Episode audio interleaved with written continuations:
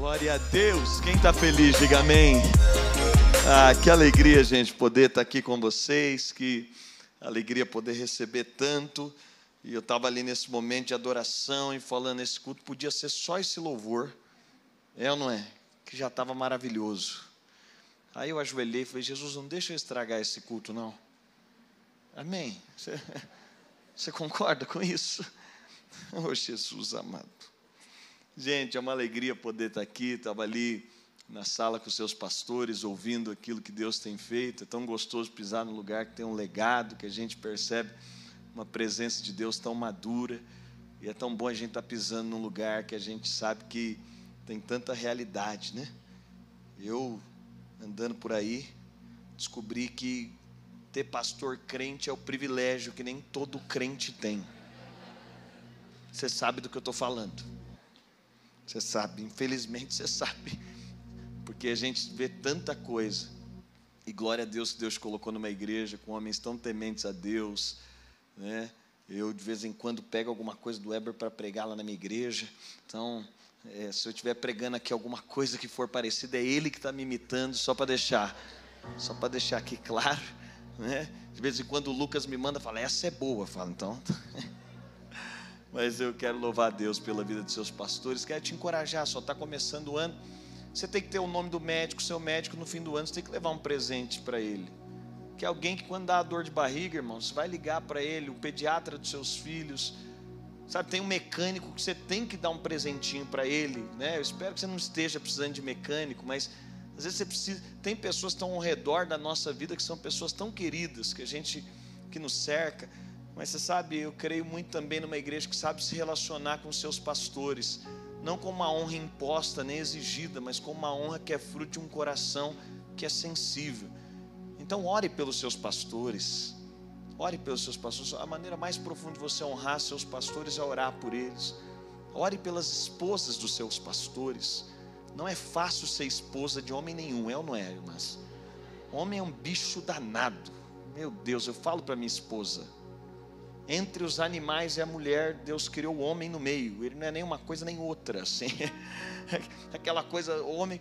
Aí eu, eu falo para minha esposa, ora por mim, porque ela me manda no mercado, nunca volto com a compra certa. Aí ela fala, me obedece que dá tudo certo, eu tento. Ela fala, você quer ser feliz, me obedece. Ora pelas mulheres dos seus pastores, ora por eles também. Eu quero louvar a Deus por essa casa, dizer que eu estou muito feliz de poder estar aqui também, um púlpito de amigos que a gente se sente tão à vontade. Queria que você aplaudisse a Jesus pela vida dos seus pastores. Quero dizer que é muito, muito, muito feliz de poder estar aqui. Eu quero que você abra a sua Bíblia lá em João capítulo 4. João capítulo 4.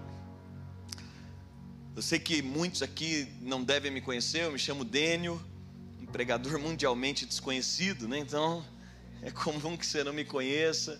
A gente pastoreia a partir de São Paulo e sou casado com a Bruna, pai da Chloe. A Chloe tem 11 anos e agora contrariando a medicina. A gente está esperando um milagre. Os médicos diziam que minha mulher não podia engravidar mais. E nós estamos esperando o Bento. A Bruna está com quatro meses. A gente está muito feliz por aquilo que Deus está fazendo. Sabe, semana passada eu cheguei de uma viagem, peguei um Uber a viagem era meio longa, eu falei, vou evangelizar esse cara aqui. Você sabe, a gente está numa semana aqui falando sobre milagres. E aí eu falei, vou evangelizar esse cara. Comecei a falar. Ele virou e falou, pastor, eu sou desviado. Eu falei, poxa, bacana. Aí ele falou, pastor, mas eu vou te falar um negócio. Eu tinha mais sete pessoas, eu mais seis pessoas. A gente era de uma empresa terceira, numa multinacional. Ele falou, tem um testemunho para contar. Eu falei, então conte. Aí ele falou, aí pastor, eu queria ser efetivado. Aí eu fiz um jejum. Falei, rapaz, esse desviado está mais crente que muito irmão da minha igreja. Aí ele falou, eu fiz um jejum, pastor. Eu falei, jejum do quê? De bebida alcoólica. Eu falei, tá, tá valendo, tá valendo. Ele falou, mas eu tirei refrigerante também, pastor. Aí ele falou, aí pastor, passou o ano, no final do ano, teve o dia lá que o chefe ia chamar. E o chefe começou a chamar as pessoas, a gente sabia que era o dia que a gente acabava o contrato. Falou, chamou as seis pessoas. As seis pessoas antes de mim, todas foram dispensadas. Aí o pessoal passava chorando. tal. Ele falou: Mas aí, pastor, eu gosto de milagre. Aí eu cheguei na sala. Aí o chefe mandou eu ler. Quando eu li, crente não adivinha, mas adivinha o que aconteceu? O cara foi promovido, foi efetivado. Aí ele virou para trás e falou: Pastor, eu gosto de milagre. Você deve, se é pastor, você deve ter um monte de milagre. Me contam aí. Eu falei, rapaz, ainda bem que eu tenho um milagre, porque senão você ia me deixar numa situação difícil agora. Aí eu fiquei curioso, eu falei, mas e aí, depois desse milagre, você voltou para a igreja? Ele falou, ainda não, pastor. Você sabe por que milagre não atrai fé? Você entende? Milagre não atrai fé. Tem gente que está esperando milagre para alguma coisa acontecer. O povo andou 40 anos no deserto, viu milagre. Eu não sei se você já no dia de frio viu uma coluna de fogo. Eu não sei se no dia de fome você viu cair pão do céu. Eu não sei se você já andou com uma rocha que andava te dando água. Eu nunca vi esses milagres. Mas quando o povo pressou de fé, que eles chegaram na porta de Canaã, o povo não tinha fé. Porque milagre não atrai fé. Tem gente que viveu um milagre na história e ficou lá no milagre, porque não conseguiu dar paz de fé. Mas a fé atrai milagres. Todas as vezes que nós nos movemos por fé, a fé atrai milagres. Eu quero compartilhar com você João capítulo 4. Eu quero falar com você um pouco sobre a suficiência de Cristo. E João capítulo 4, Antes, aquele querido pastor que estava com a gente lá, como ele chama? Será que ele consegue me entender daqui? Como ele. Como? Eva. Eva, eu, eu sinto a palavra encorajamento sobre essa estação da sua história. Eu vejo como se o Senhor te preparasse como um guerreiro é preparado. E nessa estação da sua história, eu via como se é como se Deus te separasse da batalha por um tempo. É como se Ele te tirasse da batalha por um momento e Ele tivesse adestrando você, capacitando você. Eu vejo como se Ele estivesse te dando uma nova armadura. E é como se Ele estivesse te separando momentaneamente da batalha para um preparo. É como se Ele estivesse fazendo uma separação estratégica para esse tempo. Você sabe, guerreiros não gostam muito de sair da batalha. Mas é como se o Senhor tivesse nesse momento te ensinando e adestrando os seus olhos para que você fosse mais eficaz naquilo que ele te criou para ser. Por isso o Senhor está te encorajando nessa temporada. E a palavra que eu sinto para a próxima estação é que o Senhor está fazendo de você um homem eficaz um homem eficaz é um homem que, com poucos golpes, faz o que homens que não são eficazes precisam de muitos golpes para fazer. Um homem eficaz tem a capacidade de, com poucos passos, chegar no lugar que homens que não são eficazes demoram.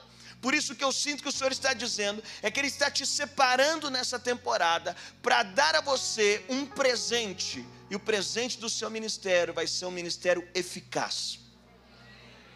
Eu vejo como se algumas orações, como se o clamor e alguns pensamentos seus fossem, Senhor, eu não quero simplesmente ficar fazendo sem propósito. Eu não quero simplesmente gastar minha força, mas não ver o resultado do meu esforço. E eu sinto o Senhor dizendo: Eu estou preparando você nessa temporada. Eu estou adestrando você nessa temporada. O Senhor está encorajando você. O que o Senhor está fazendo com você é como ele fez com Gideão. Gideão começou achando que ele tinha um bom exército, que ele podia ganhar uma boa batalha. Então Deus desencorajou Gideão. Deus disse: Não é com esse exército que você vai ganhar a batalha. Eu sinto como se o Senhor estivesse preparando o seu coração, como preparou Gideão, para que você perceba que não é a sua força, não é a sua formação, não é a sua capacidade. A forma com que Deus faz não é do jeito que nós achamos que Ele deve fazer. Ele está preparando você para uma estação de eficácia plena. Sabe, eu vejo como se o Senhor estivesse preparando você, e eu não sei qual é o momento da sua vida, mas é como se Ele te recolocasse na batalha num ponto estratégico. e agora adestrado para ser eficaz. Por isso que eu quero declarar sobre o seu ministério nessa temporada é uma eficácia plena. Eu quero declarar e eu quero declarar sobre o seu ministério nesse tempo que o Senhor está adestrando você para a batalha, que o Senhor está preparando o seu coração. O que eu quero declarar é que o Senhor está abrindo seus olhos para perceber que não é pela força de um exército, não é pela capacitação natural e nem por uma estratégia humana, mas o que eu quero declarar é que, que aquilo que Deus vai fazer através da sua história é para confundir inclusive a você. O que o Senhor vai fazer, os seus próprios olhos vão ficar confusos no aspecto de dizer: nem eu achava que algo poderia sair assim. E para que seja inexplicável, para que você não tenha como explicar, para que o seu coração não possa se vangloriar de nada daquilo que ele vai fazer, porque não tem nada a ver com a capacidade que você tem, mas tem tudo a ver com a forma com que ele quer fazer através de você. Amém. Amém.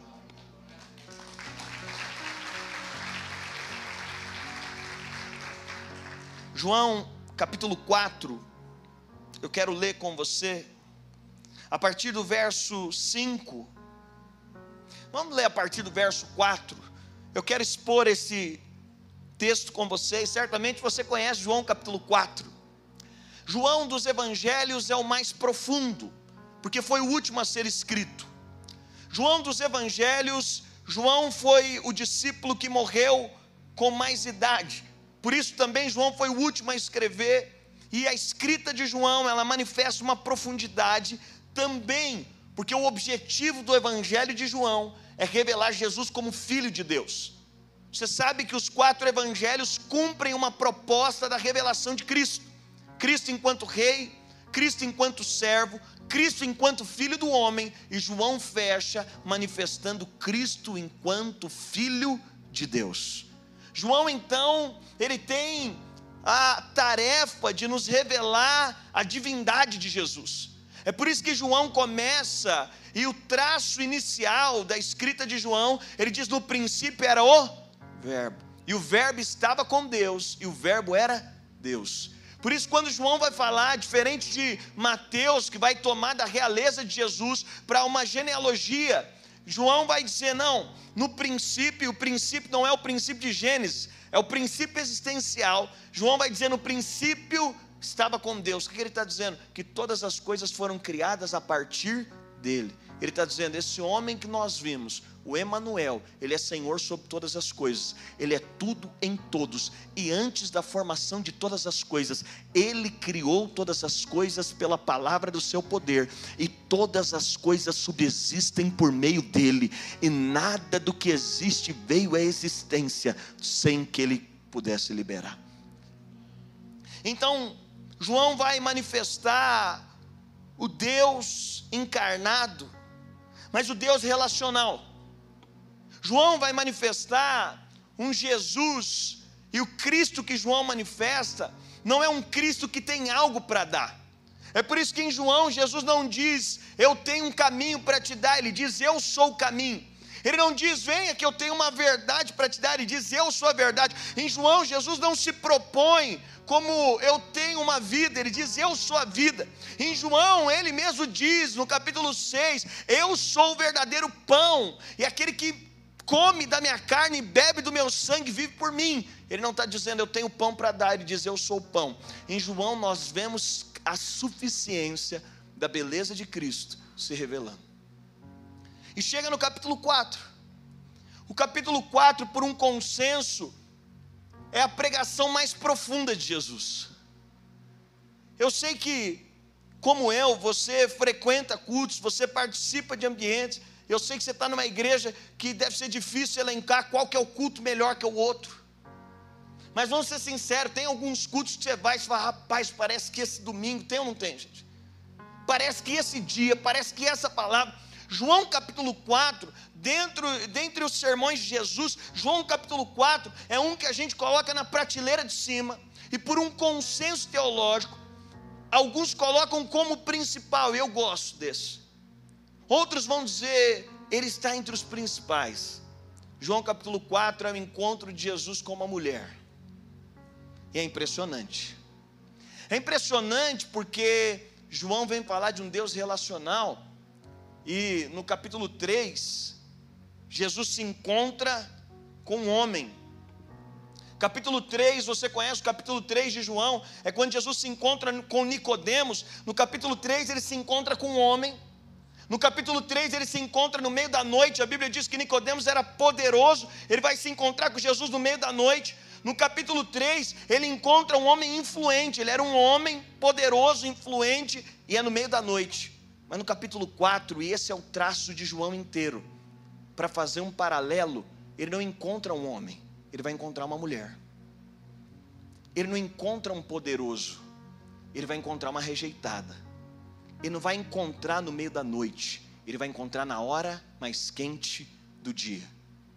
Quando você olhar João inteiro, você vai ver esse paralelo do Cristo que veio dizer: Eu vim encontrar homens e mulheres, poderosos e desprezados, ricos e pobres, aqueles que se julgam merecedores e aqueles que nada merecem.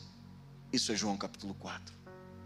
Eu quero ler com você no verso 4: No caminho teve de passar por Samaria. Chegou ao povoado samaritano de Sicar, perto do campo que Jacó tinha dado, eu estou na NVT, ao seu filho José.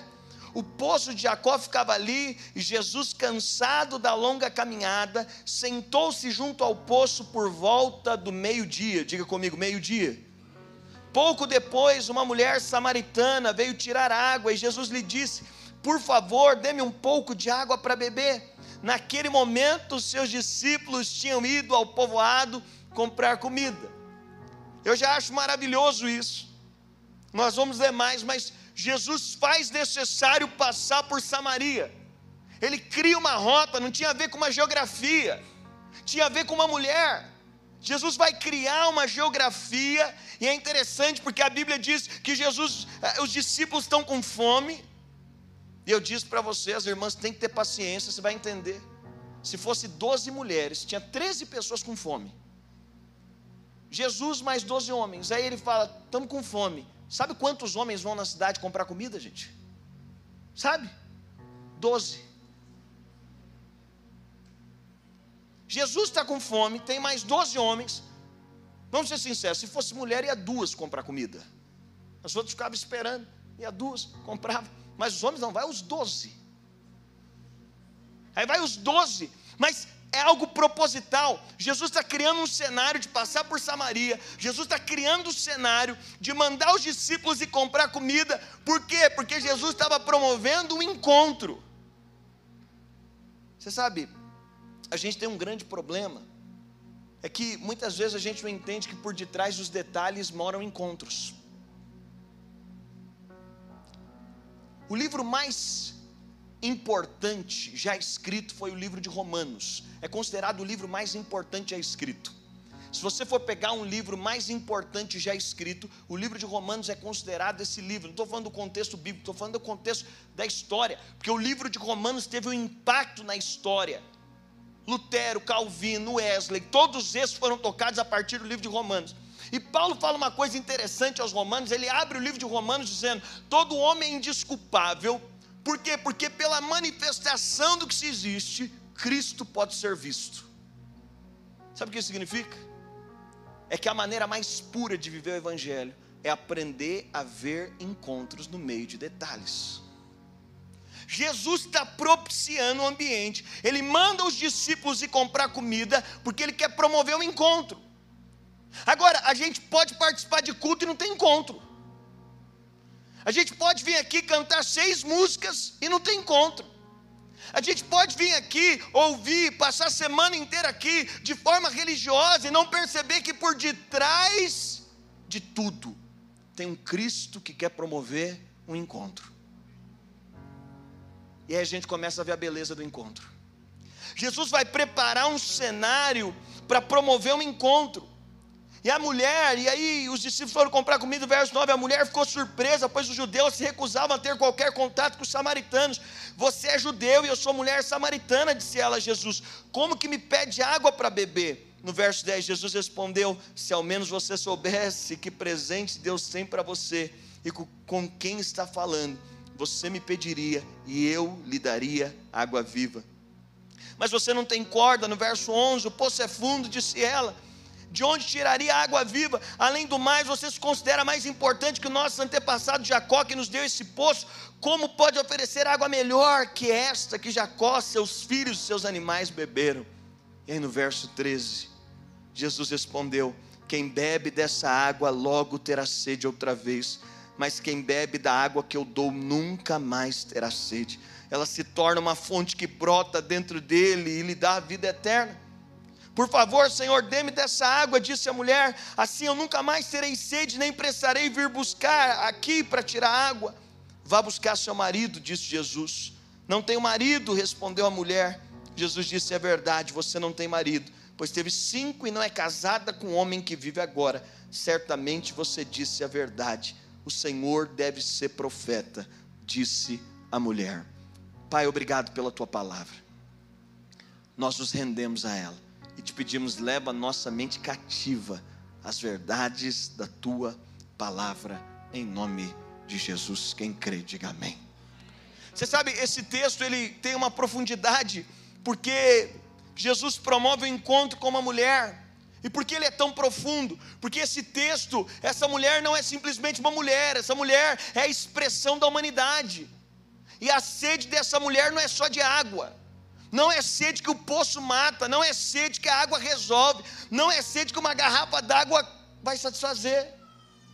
Essa mulher chega até Jesus, Jesus propicia um encontro, e como o evangelho é lindo, porque por mais que essa mulher estava achando que ela que encontrou Jesus, ela tinha sido encontrada por Jesus. Sabe qual é a verdade do evangelho? É que ele nos amou antes de nós podermos amá-lo. Lá em casa, um tempo atrás, teve uma discussão. Na hora de dormir, minha esposa e minha filha começaram a discutir. Minha, minha esposa, eu te amo, minha filha, eu te amo mais, eu te amo mais. Aí minha filha chegou um determinado momento e falou: Mãe, eu te amo do tamanho de Jesus. Aí ela venceu. Aí ficou tempos assim: Eu te amo, te amo mais. Minha filha acabou dizendo: Eu te amo do tamanho de Jesus. Até um dia que minha esposa, tanto ouvir, minha esposa falou: Mas eu te amei primeiro. Você só era uma sementinha na barriga da mamãe. Só era um coraçãozinho batendo. Eu já te amava com toda a minha força. Depois foi crescendo, quando eu te vi a primeira vez no ultrassom, eu já daria minha vida por você. Depois você foi crescendo dentro da minha barriga, eu já preparei tudo aqui fora para você. Quando você nasceu, foi que você descobriu de fato que eu existia. Mas eu já sabia de você antes de você saber de mim. Não tem como você me amar mais porque eu te amei primeiro. Jesus já estava vendo essa mulher. Jesus já estava enxergando essa mulher. Quando essa mulher chega no poço, ele já tinha enxergado ela. Quando essa mulher chega no poço, ele está dizendo: Antes de eu pegar esse caminho, eu já sabia que você estava nele. Antes de eu mandar os discípulos irem buscar água, eu já sabia que você ia chegar aqui, e eu queria que você chegasse aqui e tivesse só eu aqui, porque esse é o cenário perfeito. Você sabe, quando nós estamos falando desse ambiente, e a minha fala aqui com você é sobre qual é a consequência desse encontro. O que, que acontece? Nós estamos falando o que caracteriza um cristão, porque na verdade hoje, é, talvez em outro momento, se a gente usava outra roupa, mostrava que pelo menos a gente era, se a gente frequentava uma igreja, mas tem sinais interiores, porque o que Deus está fazendo é mais dentro do que fora. Aliás, o que Deus faz é de dentro para fora. E ele encontra essa mulher. E ele vai encontrar uma mulher que vem buscar água meio-dia. Ele vai encontrar uma mulher que está com a alma sedenta. Ele vai encontrar uma mulher que já tinha procurado a satisfação. E Jesus vai falar com essa mulher aqui, basicamente três coisas. E a primeira coisa que Jesus vai tratar com essa mulher é sobre contentamento. Diga comigo, contentamento. Você sabe, no verso 13, Jesus diz: se você tornar beber dessa água, você vai ter sede. Mas se você beber da água que eu tenho para te dar, você nunca mais. Diga assim comigo: nunca mais. Eu gosto desse nunca mais. Jesus está dizendo para essa mulher: se você beber dessa água novamente, você vai ter sede. Mas se você beber da água que eu tenho para te dar, você nunca mais vai ter sede. Sabe o que Jesus está dizendo para essa mulher? Eu gosto que só o Evangelho faz. Eu gosto daquilo que nenhum outro lugar pode nos dar. Jesus está dizendo para essa mulher: todo outro lugar que você for, você vai continuar tendo sede. Mas Jesus está falando com essa mulher sobre contentamento. E sabe o que é contentamento? O apóstolo Paulo escreveu a carta mais feliz da Bíblia, Filipenses. Filipenses é a carta da alegria. Se você precisar se renovar, leia Filipenses. Paulo vai escrever aos Filipenses. E é interessante porque no meu último estudo da carta de Filipenses, você sabe, quando a gente fala sobre alegria, quando é que você vai escrever uma carta para alguém sobre alegria? Quando está dando tudo certo, sim ou não? Quando está dando tudo certo na sua vida, você fala, gente, eu vou escrever uma carta sobre alegria para vocês. Aí Paulo escreve aos Filipenses. Talvez você não sabe onde Paulo estava. Eu vou te falar. Paulo estava em Dubai. Estava. E Paulo estava em Dubai num período de férias. Paulo tinha feito umas aplicações, tinha dado certo. Ele chega em Dubai no período de férias, abre seu notebook, vê os seus rendimentos. E Paulo coloca os pés para cima, num resort de luxo, e fala: Minha vida é muito boa. Agora vou escrever uma carta sobre alegria. Porque essa é a métrica que a gente acha, né? Não, Paulo não estava em Dubai, obviamente, ele não tinha um notebook nem tinha aplicações. É que a gente idealizou uma vida para achar que só existe felicidade na vida que a gente idealizou. Sabe onde Paulo estava? Preso. Sabe o que mais? Pior que ser preso. Paulo estava preso injustamente. Aí sabe o que ele resolve fazer? Uma carta para falar sobre alegria. Preso. Sabe por quê? Sabe o que Paulo está dizendo? É que contentamento não tem nada a ver com o que está fora, tem tudo a ver com o que está dentro. Sabe o que Jesus está dizendo para essa mulher? Se você buscar satisfação no que está fora, você vai continuar buscando e você nunca vai encontrar. Você vai entrar ano, aí vai 24, 25, 26, 30, 35, 36. Aí você está o tempo inteiro com uma mentalidade que alguma coisa precisa mudar fora, não precisa mudar dentro. Porque sabe qual é a verdade do Evangelho? Jesus não ofereceu mudança de vida para aquela mulher. Ela achava que precisava de um marido. Naquele dia não apareceu o milagre de um novo marido. Sabe para quê? Para quebrar, inclusive, a expectativa dela de que a resolução estava naquilo que ela sempre idealizou. Deixa eu te dizer, a solução não está naquilo que você colocou como, como ideal de vida. A solução tem um nome, a solução está em Cristo. Essa é a proposta do Evangelho. É isso que o Evangelho nos propõe. E é interessante porque essa proposta do Evangelho, para muitos, é muito pouco. Eu estava meditando em Mateus, quando João Batista, preso, aí eu fui assistir essa cena no The Chosen, você sabe, agora o pessoal precisa, para dar o filme, precisa de colocar alguma coisa junto. Eu nunca tinha pensado sobre esse prisma, mas João introduz Jesus dizendo: Ele é o Filho de Deus. Eu não sou digno de desatar-lhe as sandálias. João diz: Esse aqui é o que nós estamos aguardando, o Cordeiro de Deus que vai tirar o pecado do mundo. Mas João vai preso. Aí lá na cadeia, ele manda fazer uma pergunta para Jesus, você lembra? És tu o Cristo? Ou havemos de esperar outro? Curiosa a pergunta de João, porque foi ele que introduziu Jesus. João cresceu com Jesus, João estava próximo de Jesus, ele sabia que Jesus era o Cristo, mas lá dentro da cadeia, aí na cena de Chosen eu achei interessante, eu eu vou ter que ir para a Bíblia para meditar, eu achei interessante. Os discípulos de João chegaram e falaram: Jesus João está preso, eh, eh, Jesus João está preso. Seria muito legal se você libertasse ele.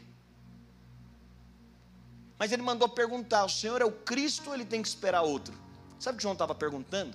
É você que vai resolver o meu problema e tirar da cadeia, ou tenho que esperar alguém que resolva meu problema? Você sabe por que só ficou um discípulo aos pés da cruz? Porque todos os outros tiveram uma crise se ofenderam com a expectativa que tinham colocado. Essa mulher tinha uma expectativa. Talvez ela pensou: o dia que eu encontrar o Messias, ele me arruma um marido. Aí Jesus está dizendo para ela: mas não é isso que você precisa. Sabe qual é o problema da nossa história? É que aquilo que você acha que precisa não é necessariamente aquilo que você precisa. Aí Jesus está olhando para essa mulher dizendo: se você beber dessa água, você vai tornar a ter sede. Porque o grande projeto do diabo é, é que você não perceba que a satisfação plena está em Jesus. Gente, eu entrei aqui. Quanta gente bonita, eu fiquei, ouvi falar que só pode virar membro dessa igreja se for bonito. As igrejas hoje em dia, cada lugar tem suas exigências. E diz que só pode vir pregar se for bonito. Então eu fiquei consolado. Mas você sabe, eu cheguei aqui, quando nós estamos falando sobre contentamento, eu cheguei aqui, certamente tem gente aqui com mais recurso financeiro que eu. Não é difícil, gente. Tá fácil. Tem gente com mais recurso que eu. Eu cheguei aqui, tem pessoas com mais influência que eu. Eu sei que tem gente aqui que se fizer dois telefonemas, você muda o Brasil. Só pode falar, a gente está precisando, se tiver aqui. Eu cheguei aqui, tem gente com mais formações do que eu aqui, certamente. Tem gente com mais capacidade que eu aqui, certamente. E se você medir a sua felicidade por isso, mas eu cheguei aqui, eu posso afirmar para você: não tem cara mais realizado que eu aqui. Não tem. É só, pastor, mas você não tem todo esse dinheiro realizado? É. Não, pastor, mas você não tem toda essa influência. É porque a gente tem que tirar a vida da expectativa de ter algo. Quem tem Cristo tem tudo que precisa. Sabe o que o Evangelho nos propõe? É a gente não se tornar escravo do que seremos. Não, é convicto do que já somos. Quando nós olhamos, Jesus está dizendo para essa mulher: Eu tenho contentamento para te dar. Ô, gente, não faz tanto tempo que eu descobri esse lugar. Paulo vai dizer aos Filipenses: Aprendi a me contentar com o que tenho. Sabe o que é contentamento? Se eu pudesse espremer o livro de Filipenses, o que Jesus está dizendo para essa mulher: contentamento não é você ter tudo que quer. Aliás, se eu puder te dar uma boa notícia, você não vai ter tudo que você quer. Por quê? Porque Deus não é escravo dos seus desejos, Ele te submete à sua vontade. É por isso que Deus não se submete aos nossos desejos, porque os nossos desejos são enganosos, são muitas vezes frágeis, mas a vontade é boa, perfeita e agradável. Isso não quer dizer que a gente não tenha pedidos, isso não quer dizer que ele não cumpra pedidos, isso quer dizer que ele só cumpre aquilo que é na direção da sua própria vontade. Contentamento não é ter tudo que você quer. Sabe o que é contentamento? Ser feliz com tudo que você tem. Poder do Evangelho não é te dar tudo que você quer, é te dar capacidade de ser feliz com tudo que você tem. O poder do Evangelho não é só te dar, não. O poder do Evangelho é você poder entrar na casa que você tem e você falar: rapaz, pensa num cara realizado. É você olhar para sua esposa e falar: rapaz, pensa num homem apaixonado. É você andar no seu carro. O poder do Evangelho não é te fazer andar só no carro que você quer. O poder do Evangelho é te fazer andar no carro que você tem e falar: rapaz, eu não troco a minha vida pela de ninguém. Hã? Eu me tornei especialista em perder voo. Infelizmente, uma época da minha vida, hoje não acontece mais. E aí, eu lembro que uma vez um amigo estava esperando, a gente ia viajar junto. Ele falou, cara, corre. Ele estava lá esperando. Aí chego eu lá. Ele falou, Daniel, eu tenho uma oração para fazer por você. falei, qual? Ele falou: minha oração é que você seja tão completo, cara, que se Deus dissesse para você quem você quer ser amanhã, você fala: Deus, eu quero ser eu mesmo. É você olhar para a sua história e dizer: tem tanta gente incrível ao meu lado, mas não tem ninguém igual eu. Que Jesus está dizendo para essa mulher é: se você beber dessa água, você vai voltar a ter sede. Mas se você beber da água que eu te der, você nunca mais vai ter sede. Ah, é muito forte. É muito forte. É interessante que essa mulher chega com um cântaro vazio para Jesus. Ela está andando com um cântaro vazio. E o cântaro vazio dessa mulher é a expressão da alma dela. Ela anda com um cântaro vazio. Gente, você já conheceu alguém que anda com um cântaro vazio? Tem gente que quando me manda o áudio no WhatsApp, eu já falo, é bomba. Tem alguém assim na sua vida? A hora que sobe o áudio, você falou, Senhor, você se recompõe para ouvir. Tem alguém assim na sua vida? Ou você é alguém assim da vida de alguém? Não sei. Você sabe, essa mulher, ela andava com um cântaro vazio. Essa mulher andava numa dependência emocional constante. Essa mulher era prisioneira dos outros. Jesus está dizendo para ela: essa água vai fazer com que você volte aqui, mas eu tenho algo para te dar, que você vai se transformar numa fonte. Sabe o que isso significa? Jesus está dizendo para ela: você não vai precisar ficar atrás dos outros mais, é você que vai ser um canal de vida para os outros agora. Sabe que Jesus está falando para essa mulher? Não é você agora escrava. Jesus está dizendo para essa mulher: agora a sua história que vai se tornar canal. Você sabe por quê? A gente aprendeu, gente, a ficar num lugar de coitado. A gente aprendeu a andar com um cântaro vazio. Eu digo que meu sofá sabe se eu estou derrotado ou não. O jeito que eu sento no sofá dá para ver. Aí outro dia eu fui sentar no meu sofá, meio derrotado. Aí Deus falou para mim: se te mostrares frouxo no dia da angústia, a tua força será pequena.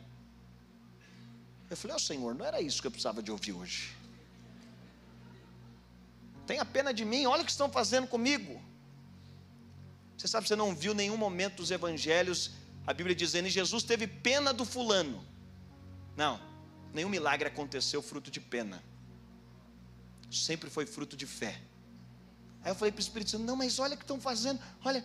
Aí ele disse: Daniel, não posso, não dá para ter pena de você. Eu falei: por que não? Olha o que está acontecendo comigo. Ele está dizendo porque você recebeu Cristo, o maior presente que existe, Deus já te deu. Cristo em você agora é a esperança da glória de Deus. Então você não é um coitado. Eu disse, mas olha as circunstâncias. Ele diz: talvez você olha e se veja abaixo das circunstâncias, mas a sua verdade espiritual é que você está sentado com Cristo nas regiões celestiais em Cristo Jesus. É isso que ele está dizendo para essa mulher. Ele está falando com essa mulher, em primeiro aspecto, sobre contentamento. Jesus está dizendo para essa mulher: agora você vai ser completamente preenchida. Aí Jesus falou para essa mulher: Aí Jesus falou: Então vai e busca seu marido. Eu gosto porque a Bíblia tem umas coisas ilógicas. Vamos ser sinceros, gente: qual é a lógica de alguém precisar de apresentar o um marido para receber o um milagre? Se fosse nos dias de hoje, em Goiânia, ia sair uma manchete: Pastor machista exige a presença do marido para fazer milagre. Eu não ia. Qual que é a lógica de pedir o marido? É que Jesus estava tendo uma palavra de conhecimento sobre qual era a busca da alma daquela mulher. Senão corria o risco dela encontrar Jesus e achar que agora ela encontrou Jesus e Jesus vai servir para ela encontrar o marido. Não! Qual que é o problema de muita gente? É que encontrou Jesus e falou: agora o que eu queria era dinheiro, encontrei Jesus, ele vai me levar no dinheiro que eu queria. Não! Jesus não é o meio para eu chegar aos lugares que eu sempre quis. Jesus é o fim de toda busca que eu sempre desejei. Esse é o Evangelho. Aí Jesus falou para a mulher: vai buscar seu marido. Aí ela falou: não tenho marido. Ele falou: disseste bem. Cinco você teve e o sexto não é seu. Você sabe, os números falam na teologia. Seis aponta para a busca humana. Seis é o homem no centro. Seis é o humanismo. Sabe o que Jesus estava dizendo para ela? Você procurou com toda a força humana. Você procurou com a sua satisfação. Você procurou suprimento do seu coração de forma egoísta. Mas você não encontrou em seis homens. Mas você sabe, se os seis aponta para a busca humana, o sete aponta para a plenitude divina. Sabe o que Jesus estava dizendo para ela? Você não encontrou em seis homens, mas eu marquei um encontro com você. Você está diante do sétimo homem, você está diante do homem perfeito, daquele que te completamente. Jesus está falando sobre satisfação com ela. Você sabe o primeiro milagre de Jesus em João capítulo 2? Você lembra onde Jesus fez o primeiro milagre? Alguém lembra? Num casamento. O primeiro milagre de Jesus acontece em um casamento. E o primeiro milagre de Jesus que acontece em um casamento também é ilógico. Porque eu não sei se avisaram para Jesus, mas ninguém precisa de milagre em casamento. Quatro mil anos aguardando a promessa, Jesus tinha que se manifestar num leito de UTI. Tem tanta gente doente, ele quer se manifestar num casamento tem tanta necessidade. Vamos ser sinceros, gente: casamento é o lugar que as pessoas estão mais bonitas. Faz um retroativo aí, o lugar que você mais se arruma para ir é onde? Casamento. Eu já acho maravilhoso o fato de Jesus ter sido convidado para um casamento. Que a gente não convida gente chata para casamento. Já é maravilhoso isso. O fato de que Jesus é convidado para um casamento. Gente, casamento, lista de casamento, não vai qualquer pessoa em casamento. Se alguém aqui casou recentemente, sabe, tem pouca coisa na vida mais difícil do que fazer lista de casamento. Seu pai lembra dos amigos do Senai na hora que você está fazendo a lista. Sua mãe lembra das primas do interior, que você nem sabe se existe, aparece no seu casamento. Jesus está convidado para o casamento. Jesus chega no casamento. Mas é interessante que lá no casamento tem vinho, aponta para a alegria natural. Jesus podia ter feito o primeiro milagre no lugar mais triste da terra, ele faz um lugar mais feliz. É porque você acha que precisa de Jesus, quem ainda não tem o que você acha que deveria ter. Não, se você estiver no lugar mais feliz da terra, se não tiver Jesus, ainda está incompleto. Ele podia ter feito o milagre no lugar mais difícil, ele vai para o lugar mais feliz. E lá no lugar mais feliz, ele vai realizar. Aí Jesus está lá, imagina que ele está sentado com os discípulos e falando: Esse é o lugar mais feliz. E tá. Jesus, olha que maravilha, tem vinho que aponta para a alegria natural. Mas daqui a pouco o que, que acontece? Acaba o vinho. Sabe o que a Bíblia está falando? E o que Jesus está dizendo para essa mulher? E o que Jesus está falando para nós quando vai fazer o primeiro milagre no casamento? É que até o lugar mais incrível acaba o vinho. Até o lugar que você idealizou vai acabar o vinho.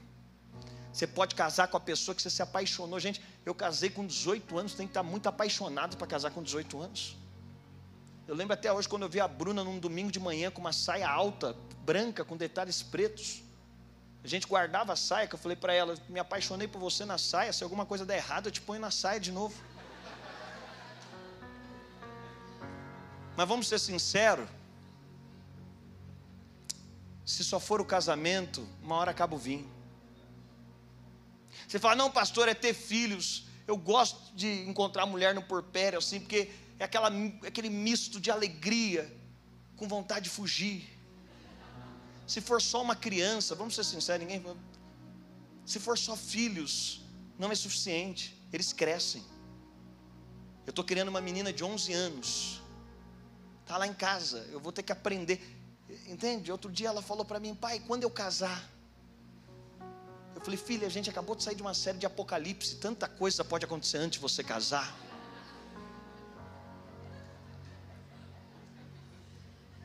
Agora, Jesus vai dizer agora para esse povo: olha, eu vou multiplicar agora um vinho que o mundo não pode dar. Qualquer lugar, qualquer festa, o lugar mais feliz da terra é esse, acabou o vinho. Agora eu vou dar para vocês o vinho que o mundo não pode dar a gente deveria se arrepender de tudo que a gente acha que se tivesse seríamos felizes. Porque quem tem Cristo tem tudo que precisa. Você sabe, tem gente que chegou hoje aqui dizendo, pastor, eu ainda não sou feliz. Você está falando aí sobre satisfação? Eu não posso dizer que eu sou uma pessoa satisfeita, porque eu ainda não moro na casa que eu idealizei. Outro aqui vai dizer, pastor, eu não posso dizer assim que eu sou feliz, porque eu ainda não consegui passar no exame vestibular que eu quis. Pastor, eu ainda não posso dizer que eu sou feliz, porque lá em casa tem uma situação para resolver, tem um filho que eu gostaria que tivesse diferente. você sabe, se um carro fosse suficiente para te tornar pleno, Deus não tinha mandado Jesus morrer na cruz, te dar um carro saia mais barato. Se uma formação fosse o suficiente, para te dar plenitude. Deus te dava formação, não precisava ter enviado Jesus. Quando Deus envia Jesus, Ele está dizendo para você: não tem nada na terra que podia te satisfazer além de Jesus. Ele está falando com ela sobre contentamento, mas eu quero correr que eu vou encerrar. Se eu falar na minha igreja que eu vou encerrar, todo mundo fala: Ah, eu vou encerrar. Que espontaneidade. Jesus está falando com essa mulher sobre contentamento, ele está dizendo para ela: Olha, se você tornar a beber dessa água, você vai ter sede, mas tem uma água que eu tenho para te dar, gente. Nós estamos no país mais ansioso que tem. Eu não tenho nada contra, e eu não estou aqui para te julgar, não. Depois de, de fazer teologia, agora sou graduando em psicologia, porque há um dilema na alma humana. E nada contra isso, mas eu quero dizer para você o seguinte: em Jesus tem a resposta para tudo aquilo que nós precisamos. Em Jesus tem a saciedade de tudo aquilo que o nosso coração buscava. Ele está falando com ela sobre contentamento, mas Jesus está falando com ela também. Olha, se você beber dessa água, você não vai precisar de voltar aqui. Aquela mulher estava cansada. Era a hora mais quente do dia. Ela tinha cansado. Não era o cansaço que uma semana no Nordeste resolve. Não era o cansaço que um descanso exterior e dia sem trabalhar resolve. A alma daquela mulher estava cansada. E aí Jesus disse para essa mulher: Eu tenho descanso para te dar. Você sabe, o descanso só pode operar quando você entendeu que tem alguém fazendo por você. O cansaço é uma expressão da sua alma te dizendo: não tem ninguém que está se importando por isso. Você não chega no berço de uma criança de três anos e ela está chorando de madrugada, aí você vai acudir ela e você fala: para que aconteceu? Ela fala: pai, eu não sei como a gente vai pagar as parcelas mês que vem. Como que a empresa vai sustentar? Como que a gente vai pagar o aluguel? Não, criança só dorme. Porque crianças têm um bom pai sabem. Meu pai está cuidando de mim. Você sabe, Jesus está falando com essa mulher, você está encontrando um pai. Paulo vai dizer aos Romanos, no capítulo 8, no verso 15: Nós não recebemos o espírito de escravidão. Diga comigo, escravidão nós não recebemos o espírito de escravidão para estar outra vez com temor, mas nós recebemos o espírito de adoção de filhos. Paulo está dizendo: tem dois sintomas que a gente pode manifestar, ou de escravo ou de filho. E qual que é a revelação desse sintoma? É que escravos vivem com medo. Escravos estão com medo o tempo todo. Escravos estão amedrontados. É por isso que a gente fica o tempo inteiro olhando para o amanhã e a gente está preocupado com o amanhã. Por que, que a gente está preocupado com o amanhã? Porque a gente não sabe que tem alguém cuidando do nosso amanhã. Você sabe, eu fiz um teste lá em casa. Eu peguei uma nota de 100, dei para minha filha na segunda-feira e falei para ela: Isso aqui é para você comer lanche a semana inteira. Ela foi para a escola na segunda-feira. Quando ela voltou da aula, eu falei: E aí, filha, cadê o troco? Ela falou: Não tem, pai. Eu falei: Como assim não tem? Ela falou: Pai, o donut está caro. Eu falei: Me explica, eu te dei o dinheiro da semana toda. Ela falou: Pai, cheguei na escola, comprei o donuts e todo mundo quis donuts, eu paguei para todo mundo. Eu falei para ela: Como é que você vai fazer com o resto da semana? Ela falou: Sabe que eu não pensei nisso, pai? Mas eu sabia que eu ia voltar para casa, eu ia te encontrar, e de onde veio tem mais. Então não me preocupei como eu vou fazer amanhã, porque eu ia te encontrar. Presta atenção. Sabe que você está tão preocupado com a provisão do amanhã? Porque você colocou mais o olho na provisão do que no seu pai. Não interessa o quanto vai ter amanhã. Interessa o seguinte: ele está no amanhã. Ele vai estar tá lá. Tem gente que está olhando, é escravo da provisão que tem. Será que semana que vem? Será que mês que vem? Será que esse ano foi bom? Será que o próximo ano vai ser bom? Não importa. Eu estou despreocupado. Sabe por quê? Porque ele está lá.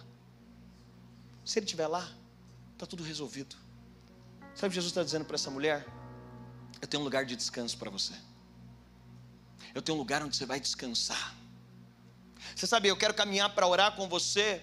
Esses dias eu fui pregar numa igreja, daí o pastor me falou, Dênio, você pode entrar naquela sala que vão trazer uma, uma jovem para você orar. E entrou uma jovem e ela chorava copiosamente, eu estava querendo entender. E eu falei para ela, o que, que eu posso orar por você? Ela falou, pastor, estava tudo pronto para eu casar uma moça de 22 anos. Ela falou: estava tudo pronto, minha vida estava toda encaminhada, a gente ia para fora do país. E aí eu descobri que eu estou com câncer só que é extremamente agressivo e o diagnóstico médico é o pior possível. E ela chorava. E eu estava ali, eu falei, eu vou orar por você. Mas você acredita que o seu pai controla o universo? Você acredita que o seu pai domina todas as coisas? Você acredita que agora não tem nada que sai do controle dele? Ela falou: acredito. Eu falei, então abre o bloco de notas do seu celular. Faz uma carta para ele. Faz uma carta. Aí ela fez a carta, ela chorava. Eu orei com ela. Falei, nos seus dias difíceis, lembra disso. Lembra que tudo pode ser falível. Ele não. Mais ou menos um ano mais tarde, eu estava nesse ano pregando numa igreja. No final do culto, quem vem? Essa moça. Ela falou, pastor, eu vim aqui, você é uma das primeiras pessoas que eu precisava te contar. Falei, o que, que aconteceu? Ela falou, pastor, estou curada. Ela falou, aconteceu um milagre. Aí eu celebrei com ela. Ela disse, pastor, mas eu tenho outro milagre para contar. Falei, qual? Ela falou, fui curada do medo. Eu vivia cansada. Eu vivia com medo. E veio essa doença, que é a coisa mais difícil que eu já enfrentei. E que eu descobri que eu não podia fazer sozinha. Ela falou quando eu estava indo para sessões de quimioterapia, eu entrava no carro, e meia toda aquela dificuldade, eu lembrava. Ela disse: Eu ia cantando, Tu és bom, em todo tempo Tu és bom. Ela falou: Eu ia cantando, pastor. Mas o outro milagre que eu tenho para contar é, pastor, eu estou livre do medo. Eu estou liberta do medo. Sabe o que Jesus está dizendo para essa mulher? Talvez você está aqui hoje, você está aprisionado no medo. Jesus está dizendo para essa mulher: você pode descansar. Você pode descansar. Mas por fim, Jesus está dizendo para essa mulher: você vai se tornar uma fonte, você vai se tornar um canal de cura. Por fim, Jesus está dizendo para essa mulher: olha, hoje você só anda com um cântaro vazio. E o resultado dessa história é que essa mulher vai voltar na cidade, e ela vai ser canal para quem um dia rejeitou ela. Essa mulher vai voltar na cidade e ela vai ser canal de cura para quem um dia desprezou ela. Sabe o que Jesus está dizendo para essa mulher? Eu vou usar a sua história como um canal de cura. Sabe o que Jesus estava falando para ela? Você não vai parar no ponto da sua ferida. Você vai ao lugar aonde você vai ter poder para curar. Aonde você vai dar para as pessoas aquilo que você não recebeu. Sabe o que acontece com essa mulher? Ela volta para a cidade. Eu me preocupo quando o nosso evangelho faz com que a gente passe um ano inteiro e não tenha batizado ninguém. Eu me preocupo quando você não se lembra a última vez que você colocou pessoas que nunca conheceram Jesus dentro da sala da sua casa. Significa que a gente não está transbordando pode dar uma boa notícia, transbordar aqui dentro é maravilhoso, irmão. Mas o nosso sinal de espiritualidade é voltar na cidade e se tornar um canal de transformação para nossa casa. Sabe o que eu quero declarar? Que em 2024 você vai voltar para sua casa e você vai ser um canal de cura para sua família. Que em 2024 você vai lá na, no seu emprego e você vai ser um canal de restauração no seu emprego. Sabe o que eu quero declarar? é que Deus vai usar a sua história como um canal de restauração. Sabe o que Jesus estava dizendo para essa mulher? Essa mulher talvez falou: É tão pouco que eu tenho. Não, não, você tem um encontro. Mas o curso de teologia não vai dar tempo. Não, mas eu precisava de ler pelo menos a Torá. É, então, não vai ter tempo. Essa mulher é impulsionada a voltar à cidade. Faz um compromisso com Deus esse ano de voltar nos lugares que um dia você esteve e dizer: se essa satisfação me tocou, se esse descanso me alcançou, agora eu vou voltar e vou ser canal de cura. Sabe, eu estou sentindo no meu espírito aqui, Deus despertando vocês para uma temporada evangelística. Eu estou sentindo o Senhor incomodando alguns de vocês. Alguns de nós talvez faz tempo que você não vê alguém confessando o nome de Jesus como fruto do seu coração. Jesus quer encontrar pessoas em todos os lugares. Esses dias eu estava com um médico dentro do shopping. Ele começou a falar comigo. Eu falei que você precisa de Jesus. Ele começou a confessar os pecados dele. Eu falei, cara, a gente está no Starbucks. Está todo mundo ouvindo. Ele falou, vamos no carro. Ele falou, eu preciso de confessar isso. Eu falei, mas quem te disse que isso é errado? Ele falou, não sei, eu estou só sentindo vontade de falar. No final ele falou, o que eu faço? Eu falei, só te resta uma coisa: confessar Jesus como o Senhor e único Salvador da sua vida. É um encontro que produz contentamento, é um encontro que gera descanso, mas não é só para uma vida tranquila, mas é para uma vida que transborda. Ela volta para a cidade e ela vai ser o canal de salvação da cidade inteira.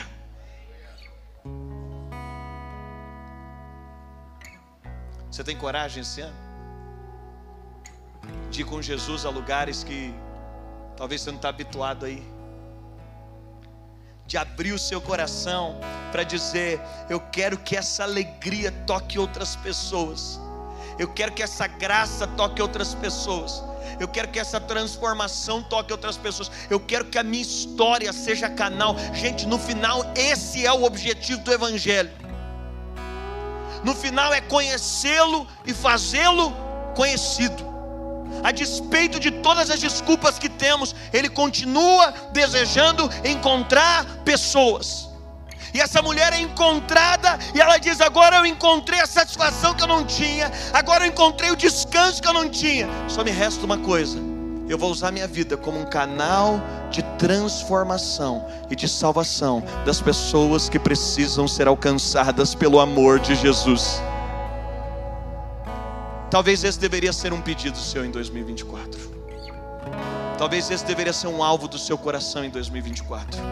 Talvez essa deveria ser uma obsessão do seu coração em 2024. Entender que uma vez satisfeito nele, agora tem um rio que vai fluir a partir de você.